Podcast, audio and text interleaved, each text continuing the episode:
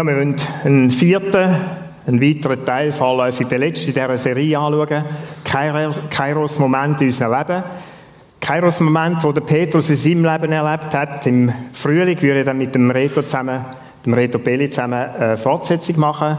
Nochmal vier Teile dann. In diesem Teil heute ist Jesus mit seinen Jüngern unterwegs im Norden von Israel, im Norden von Kapernaum, in dieser Stadt, wo sich viel bewegt hat. Und sie sind so miteinander im Gespräch, sind so verschiedene Themen, die sie miteinander anschauen und besprechen.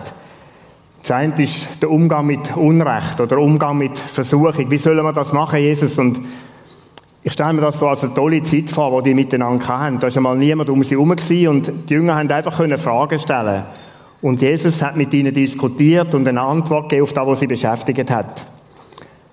Ungerechtigkeit, ist einig die Tempelsteuer, wie sollen wir auch mit dem umgehen? Sollen wir da noch weiter Steuern zahlen? Du bringst doch da noch ins Reich rein, wie sollen wir das handhaben? Oder dann auch eine spannende Frage, wer ist denn unter uns der Größte?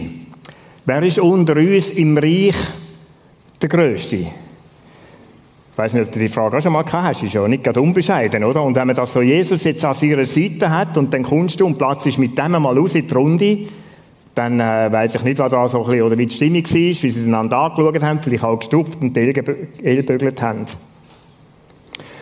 Und so in die Diskussion, in das Gespräch hinein, stellte Petrus Jesus auch eine Frage. Matthäus 18, 21. Eine Frage, die wir alle zusammen kennen, den Text, den wir kennen. Der Petrus fragt da Jesus ganz schlicht in dem 21. Vers, da trat Petrus zu ihm und sprach, Herr, wie oft soll ich meinem Bruder vergeben, der gegen mich sündigt? Bis siebenmal? Jetzt denkst du, das ist ja bescheuert, so eine Frage zu stellen. Ich finde siebenmal schon viel. Ich weiß nicht, wie es dir geht. Aber es ist ja schon mal ein bisschen etwas, oder? Einmal ist, kann man sagen, ja, da drucken wir ein Auge zu, oder ich vergib dir, oder wie auch immer. Aber er geht ja schon ziemlich weit und sagt sieben, wieso echt gerade sieben? Hat er gewusst, dass das irgendwie eine heilige Zahl ist? Keine Ahnung. Auf jeden Fall ist sieben, wenn er das so sagt, dann ist sieben ja auch ein begrenzter Wert. Hinten dran muss ja dann etwas anderes kommen. Du kannst ja nicht sagen, dann, ist, dann hört einfach Geschichte auf, dann ist fertig. Hinten dran muss etwas kommen. Und zwischen dieser, zwischen dieser Frage, oder der, zwischen den Zielen dieser Frage steckt sicher auch irgendwo das, Jesus ist es nicht irgendwann einmal genug. Kann man nicht irgendwann auch mal sagen, so, jetzt ist fertig, mein Freund oder meine Freundin? Jetzt hat es Konsequenzen. Ich glaube, um das geht es und vielleicht ist dir der Gedanke auch nicht ganz fern. Eltern vielleicht mit ihrem Kind, dass sie irgendwann sagen, schau, jetzt haben wir genug geredet. Oder du fängst an zu zählen, eins, zwei, drei, und beim dritten Mal dann schwingt der Hammer raus oder irgend so etwas. Keine Ahnung, was dann die Überlegung dabei ist. Gedanken, mir sind es nicht so fremd, oder? Wann ist es denn genug mit Vergehen? Ich möchte es heute Morgen so plastisch auch darstellen.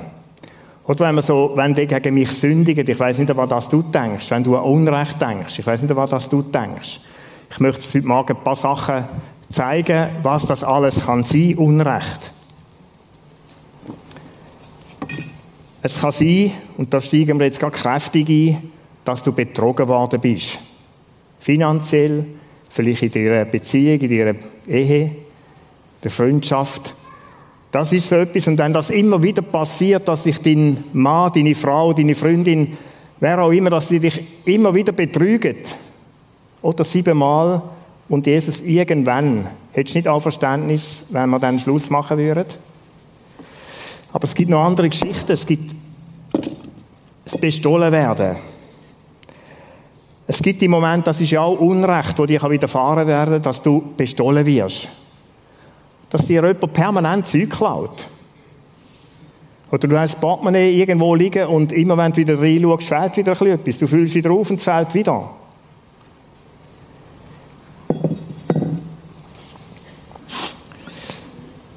Vielleicht auf die einen Seite harmloser. Du wirst bloßgestellt von jemandem, so in einer Runde rein, wo Leute sitzen, und die da wirklich, du verlierst die Hose, wenn dir jetzt irgendwo etwas so sagt oder die. Du wirst bloßgestellt. Kann so etwas sein, was Unrecht ist? Du wirst angelogen, etwas weiteres, das kennen wir alle zusammen. Jemand, der immer nicht so ganz die Wahrheit sagt. Und dich immer wieder anlügt. Und irgendwo denkst du, ich weiß schon, was wahr ist. Und gleich im Zusammenleben mit dem, du spürst immer, ich werde angelogen. Das ist Unrecht. Jesus ist es dann nicht irgendwann genug. Oder du wirst erniedrigt. Du wirst abgemacht in einer Runde. Dir wird der Wert, die Würde als Mensch genommen. Du verlierst dich irgendwo in der Öffentlichkeit.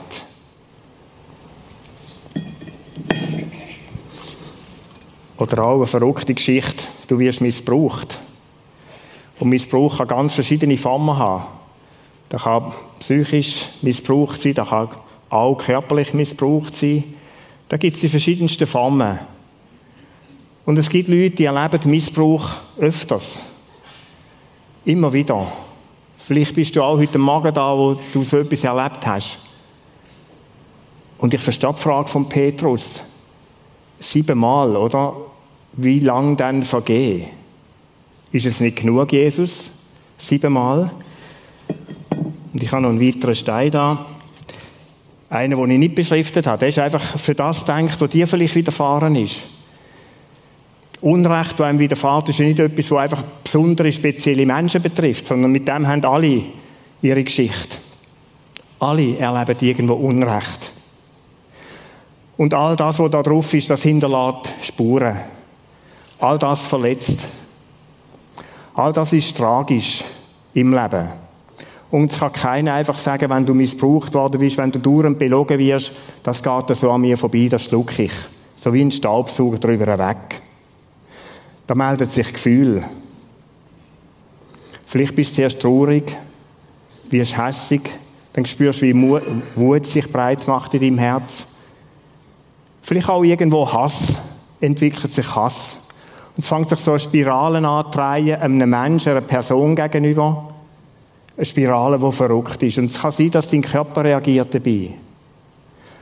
Die ganze Geschichte, weil sie dich nicht loslässt, die schlägt dir irgendwo auf den Magen buchstäblich. Du magst nicht mehr recht essen. Du hast Probleme beim Schlafen, beim Einschlafen. Immer wieder kommt dir das Zeug auf und es dreht um dich herum. Und du spürst, wie die Verletzung anfängt, dich gefangen zu nehmen. Dein Leben anfängt zu prägen in der Gegenwart. Und wenn du an die Zukunft denkst, weisst du auch nicht, wie es weitergehen soll. Es kommt vielleicht auch zur Rache und zur Trennung am Ende von so Geschichten. Das ist gemeint, wenn der Petrus von Unrecht und Sünde redet, wo ein anderer gegen mich etwas tut.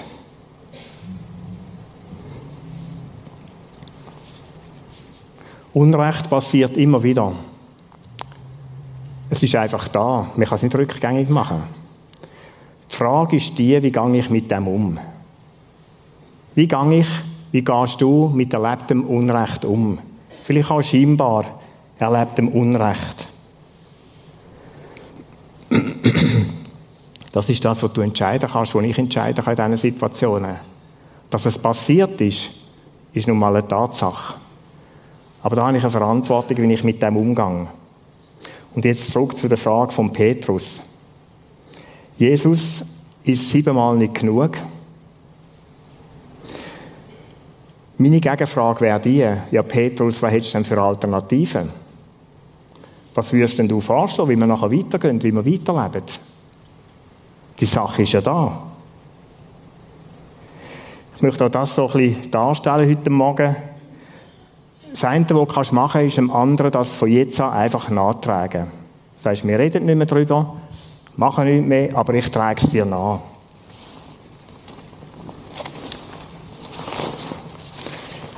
Wie funktioniert denn Nachtragen? Oder man sagt das so in dieser Redewendung, ich trage jemandem etwas nach. Und dann packst du das Zeug da in den Rucksack rein, den Missbrauch. Ich nicht sonst wird es schwierig.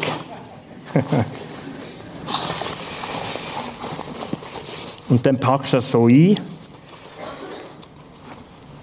und du trägst es mit dir rum. haben schon noch ein bisschen Gewicht. So funktioniert Nachtragen. Innerlich denkst du, da lasse ich dir jetzt nicht mehr durch. Ich weiß nicht, ob der Petrus an die Alternative gedacht hat. Jetzt ist Schluss. Da lasse ich nicht mehr los, bevor du dich jetzt da nicht auf den Boden wirfst und in Sack und Asche Buß tust und mich um Vergebung bittest, passiert gar nichts mehr. Bevor du nicht kommst und den Schaden mir wieder gut machst und das Maß von gut machen ist, würde ich dir im Fall sagen, passiert nichts. Und dann drehst du den Sack ein bisschen mit dir rum. Schau mich mal an, wer ist der, der trägt? Es kann ja im dümmsten Fall sein, dass der andere gar nicht weiß, wann er die Radtour hat. Wer ist der, oder? In diesem Bild von, ich trage jemandem etwas nach, wo beladen ist, wo das Leben schwer macht, die Situation. Ich weiß nicht, ob Jesus mit dem Petrus über das geredet hat und seine Jünger. Ich hätte die Frage gestellt, Petrus, ist denn das die Alternative? Denkst denn du an so etwas?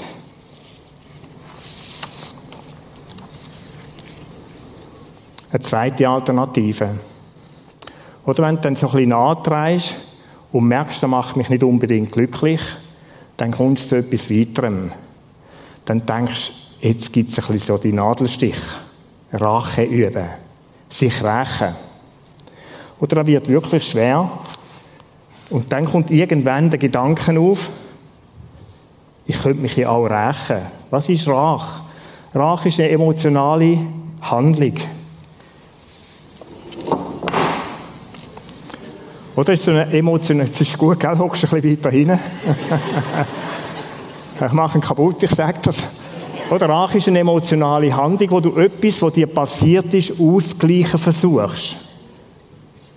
Du schaffst einen Ausgleich. Du, dir ist etwas passiert und jetzt machst du das Gleiche auch.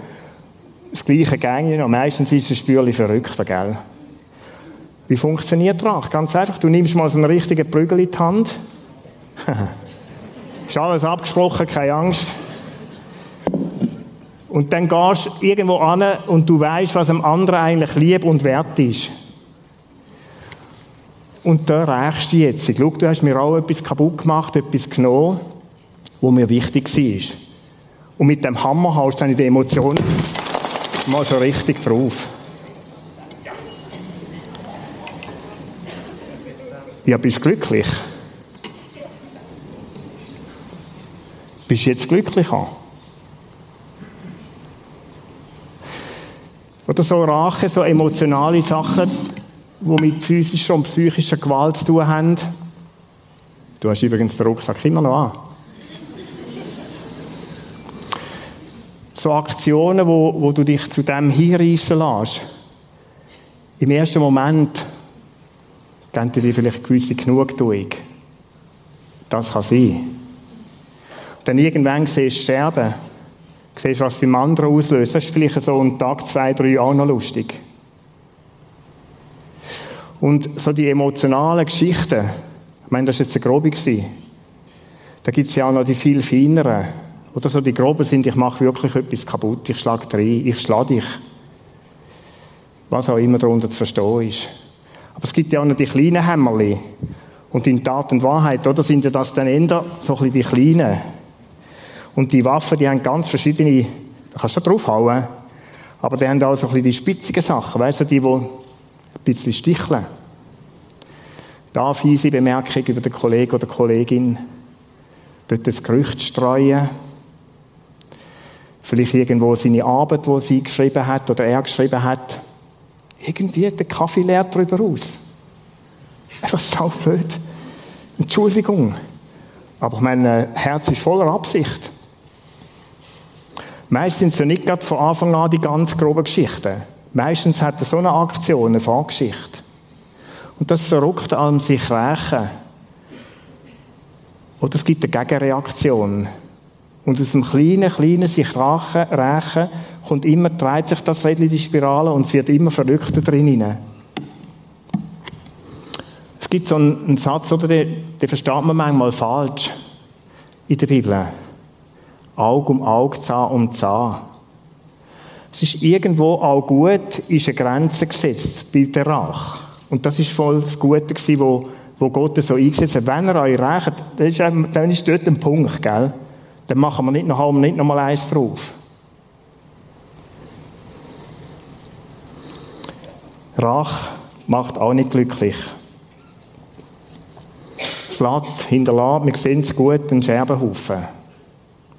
Beziehungen, die kaputt sind, die zerstört sind. Und das Verrückte ist, du trägst immer noch. Bist immer noch da. Du laufst mit dem weiter um. Gut ist gar nichts, weil vielleicht wird es noch schwerer durch die Taten, die jetzt wieder folgen. Und wie die Geschichte nicht glücklich macht, ich kann mir vorstellen, dass der, dass der Paulus drum den Satz auch geschrieben hat im Römer 12, 17, 21. Vergeltet nicht Unrecht mit Unrecht. Lass dich nicht vom Bösen überwinden, sondern überwind du das Böse durch Gutes. Jetzt gehen wir nochmal da rüber. Oder vergilt nicht Unrecht mit Unrecht, dass du auch anfängst, ja, wenn du mich anlügst, lüge ich auch. Wenn du mich missbrauchst, missbrauche ich auch. Wenn du mich betrügst, betrüge ich auch. Das sind so die Geschichten, wenn wir es mal so beim Wort nennen Vergeltet nicht Unrecht, das tönt so harmlos. Mit Unrecht. Leute, das sind Taten, die hinten dran liegen, die im Leben passieren. Der Paulus sagt, stopp, Leute, es macht euch nicht glücklich.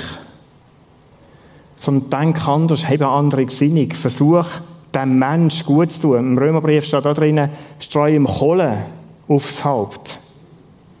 Feurige Kohle. Das ist gut zu tun. Das wird eine Reaktion auslösen im anderen, der überrascht, der noch nicht damit rechnet.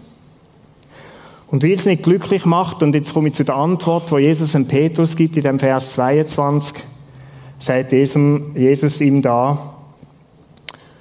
ich sage dir nicht bis siebenmal, sondern bis siebzigmal siebenmal.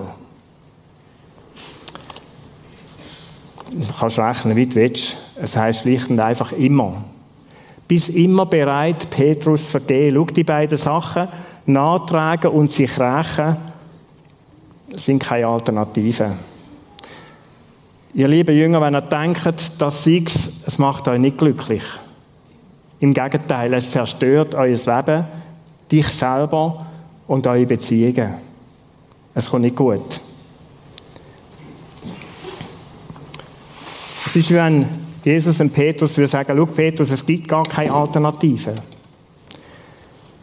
Wenn wir von dem reden, wie wir mit Umgang, mit Unrecht sollen umgehen, dann gibt es eine einzige Alternative. Der Schlüssel heißt Vergehen. Der Schlüssel, mit Unrecht umzugehen, heißt Vergehen.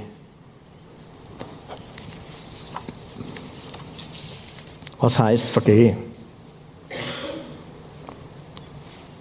Vergehen heißt oder Vergehen ist eine Entscheidung. Vergehen ist ein Entscheid, den ich fälle, wo ich vor der Frage stand, wie gehe ich jetzt mit dem um, wo mir widerfahren ist. Glaub nicht die Lüge, dass Vergebung nur mit gutem Gefühl möglich ist. Oder nur, wenn die Situation schon irgendwie besprochen ist. Vergehen ist ein Entscheid, wo du immer kannst fällen. Etwas, wo du immer kannst tun. Es ist so, und ich kenne es aus meinem Leben, je schwerer das erlittenes Unrecht ist, umso länger ist vielleicht der Weg oder die Zeit, die vergeht, bis du bereit bist zum Vergehen. Aber du wirst nicht drum herumkommen. Im Kolosser 3,13 schreibt der Paulus, der Satz, streitet nicht miteinander, seid bereit, einander zu vergeben. Selbst dann, wenn ihr glaubt, im Recht zu sein. Oder seid bereit, das schließt ja aus, äh, oder ein, dass ich nicht bereit sein kann. Es kann sein, dass ich verharre in dieser Position, in dieser Situation und sage, nein, nein, einfach nicht. Und dann, ja, dann schleppst du den Rucksack rum. Kann sein. Das Verrückte ist, oder? Du wirst wieder anderen Menschen begegnen, die dir auch wieder Unrecht tun. Das ist das Verrückte. Und der Sack wird voller und voller, das kann er garantieren. Weil es ist in unserem Zusammensein von Menschen, einfach irgendwo in unserer Natur drin, dass wir einander irgendwann auch wehtun, einander verletzen und Unrecht tun. Bist bereit, heißt Jesus, mach dich auf den Weg zu vergehen. Warum? Weil das der einzige Weg ist, der frei macht, der glücklich macht. Selbst dann, und das ist ja Finde ich verrückt, wenn du meinst, du siehst noch im Recht. Oder es gibt ja die Konflikt. Und du hast in diesen Sachen, es sind immer zwei Optiken. Und die sind wie im Widerstreit miteinander. Jeder meinte, und das glaube ich, das gibt's, ich habe Recht. Ich habe Recht. Und wenn du ein halbes Jahr diskutierst, weißt du gar nicht mehr, wer eigentlich Recht ist oder was die Ursache war vom Ganzen. Das ist manchmal tragisch. Selbst dann, wenn du Menschen im Recht sie vergib und tritt aus dieser Spirale aus, von sich rächen, einem anderen wehtun. Und wenn ich mich entschieden habe, zum Vergehen, dann sind es so weitere Sachen, wo ich darauf verzichte. Hängt mit dem Entscheid zusammen. Das erste von dem, wenn ich verzichte darauf, einem anderen etwas nachzutragen. Ich habe es da vorne aufgeschrieben, es sind die drei Sachen. Ich verzichte, einem anderen nachzutragen. Ich verzichte darauf, mich am anderen zu rächen und ihm weh zu tun. Und wenn ich mich entschieden habe zu vergehen, dann verzichte ich darauf, dass der andere seine, die Sache wieder muss richtigstellen muss. Den Schaden wieder muss gut machen. Das kann daraus folgen. Gar keine Frage. Aber ich stelle es nicht als Forderung auf. Wenn ich mich entschieden habe zu vergehen, dann verzichte ich auf die Sachen. Und das wiederum macht den Weg frei, dass ich loslassen kann. Es ist wichtig, Leute Unrecht, erlittenes Unrecht loszulassen. Es ist möglich, wenn ich vergib, dass ich loslassen kann. Wenn ich das mit mir herumtrage, ist es schwierig. Wenn ich immer noch die Hand in der Hand im, im Ding habe und ich immer irgendwie wieder zusammenzucke, ob der andere mir wieder reinschlägt, ist es schwierig, loszulassen. Vergehen heisst, ich lasse los. Ich übergebe die Sache Gott. Überlass Drach mir, schreibt der Paulus im Römerbrief, in Gottes Wort. Überlasse Gott, wie er mit dem umgeht, mit dem anderen. Das ist nicht deine Geschichte. Du musst es nicht für dich selber wieder in Ahnung bringen. Lass los. Zum Loslassen gehört es auch und zum Vergehen gehört es auch irgendwo zu wissen, wann man dann loslässt. Ich, also, ich vergesse einfach alles. Nein, das ist nicht die Meinung.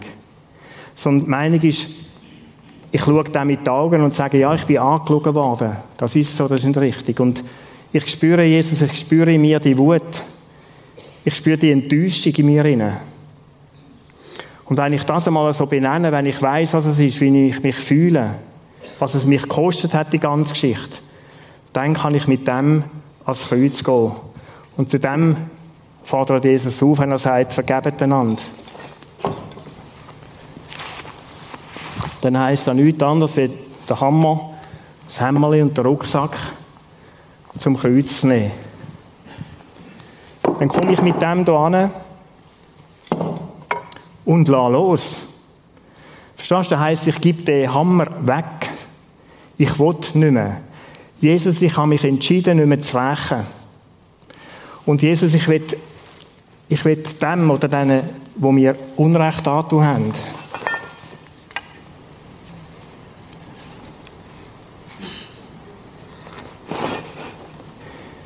ich will das nicht mehr antragen. Ich will es deponieren bei dir und ich bitte dich, vergib du. Jesus, nimm es zu dir und schau du für mein Recht, nicht ich.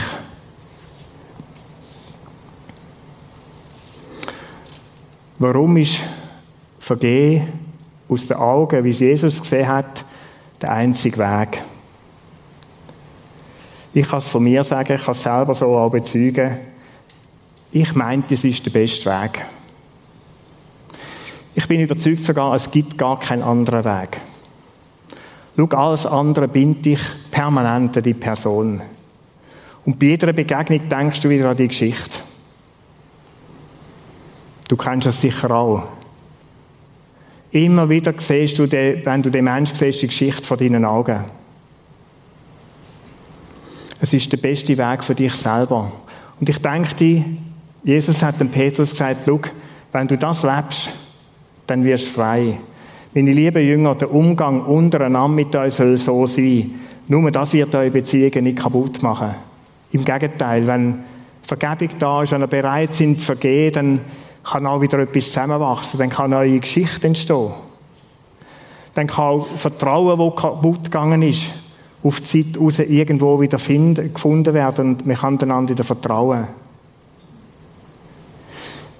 Ich möchte so sagen, und darum haben wir es so auseinandergenommen morgen bildlich, es ist, oder zwischen dem, zwischen dem Unrecht, das du erlebt hast, vielleicht dem, ich will nachtragen, ich will selber für mein Recht schauen, bis zum Kreuz ist ein Weg. Bis zu der Bereitschaft, ich bin bereit zu vergehen. Da, wo im Kolossertext gestanden ist, ich bin bereit zu vergehen, ist oft ein bisschen Distanz. Das ist normal. Manchmal braucht das länger, manchmal kürzer. Wichtig ist, dass du irgendwann den Entscheid fällst. Und vielleicht ist er heute Morgen.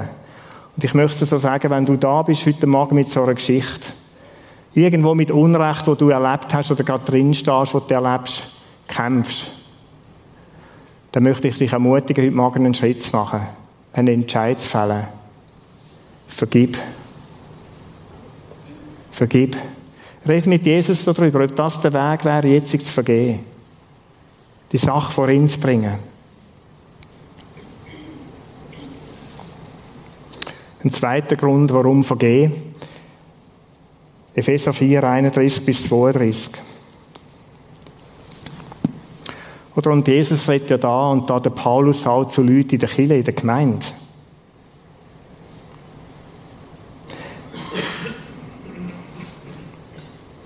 Alle Bitterkeit und Wut und Zorn und Geschrei und Lästerung.